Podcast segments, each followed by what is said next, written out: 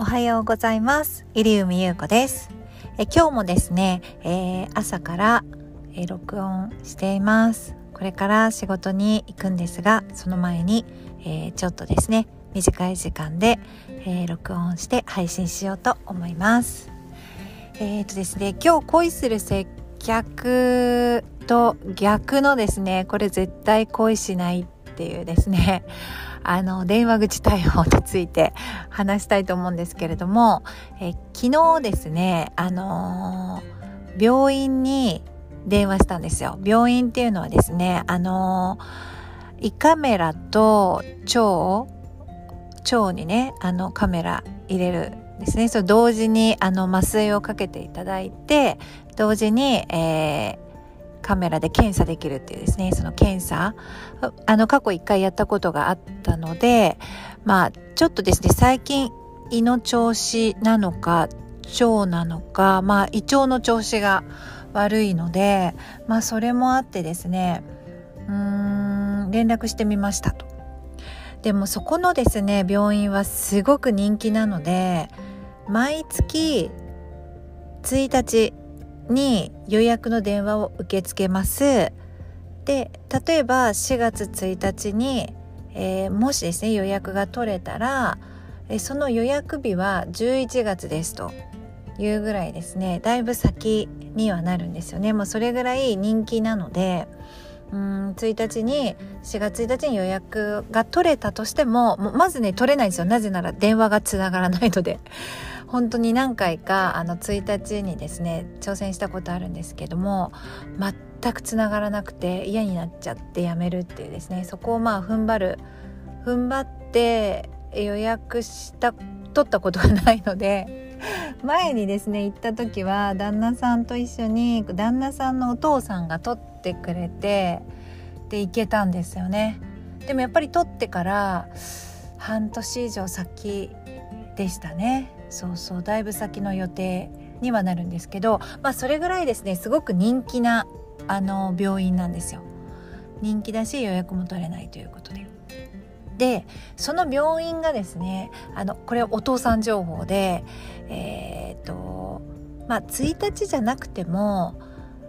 こうもしかしたらですねあの、まあ、通常のですね通常に電話かけてあのね、あの普通に診察もしてると思うのであの電話したらですねあのいつでもその営業時間だったらあの電話に入れてもらえるっていうことで 電話に電話をかけてであのまあもしかしたらですねあの取れるかもしれないと。その、えーと、必ず1日に、えー、予約をしてで数ヶ月先の予約を入れるっていうのがこれがこう基本的ルールなんですけれども、まあ、空いてれば取れるらしいよっていう情報を得たんですよね。なのであそうだ電話してみようということでですね昨日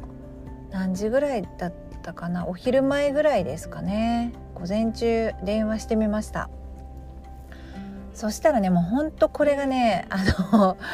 冷たいんですよ対応が。もう本当にねがっかりって感じで。まあねこうま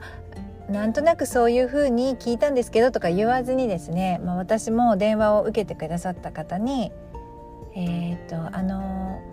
やっぱりあれですよねその1日じゃないとあの検査の予約は入れられないんですよねみたいな感じで聞いたんですね。ちょっとお聞きしたいんですけれどもっていう感じでね聞いたんですね。そしたら「もうはいそうです」みたいなもう機械的な感じで「はいそうですね。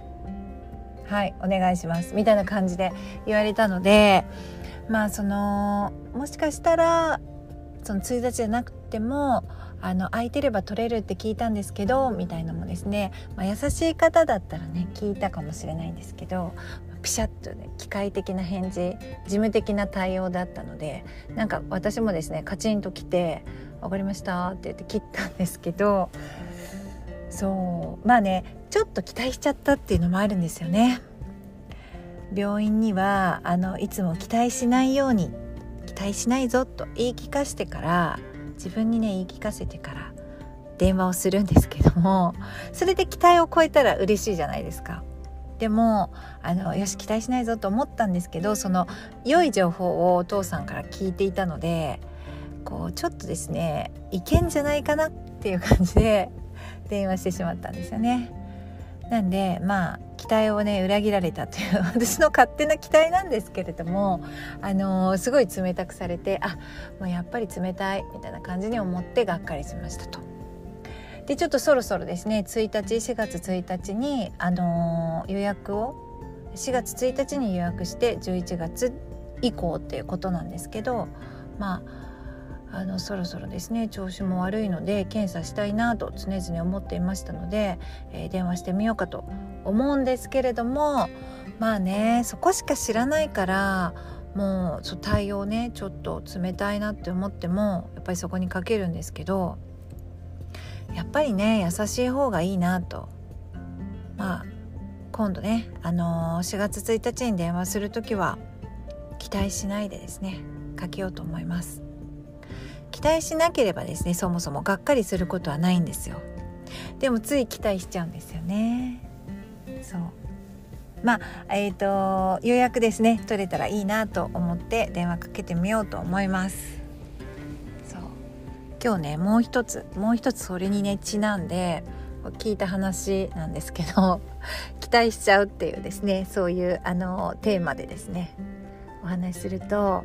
あのーお店がインスタグラムを結構やってるじゃないですか。インスタで見ましたとかですね、まあ、インスタってすごくあの集客のツールにすごくあの活躍してると思うんですよね。で、まあ、アパレルの方とかショップの皆さんもあのインスタすごい活用してると思うんですけどこういう話を聞きました。あの講師のねあの先生のあの仲間の中でそのお客様がですねそのインスタグラムを見てですごくですね可愛らしい店員さんですごく明るそうだしあこのお洋服いいなと思ってこうすごくまたそれもね期待してウキウキしてあの店員さんいるかなぐらいな感じでショップにですね来店したそうなんですね。期待を大きく持って来店しました。そしたらですねお店の店員さんたちは、まあ、3人ぐらいねあの店頭にいらっしゃったそうなんですがまあ、3人固まってですね楽しそうにおしゃべりをしていたと。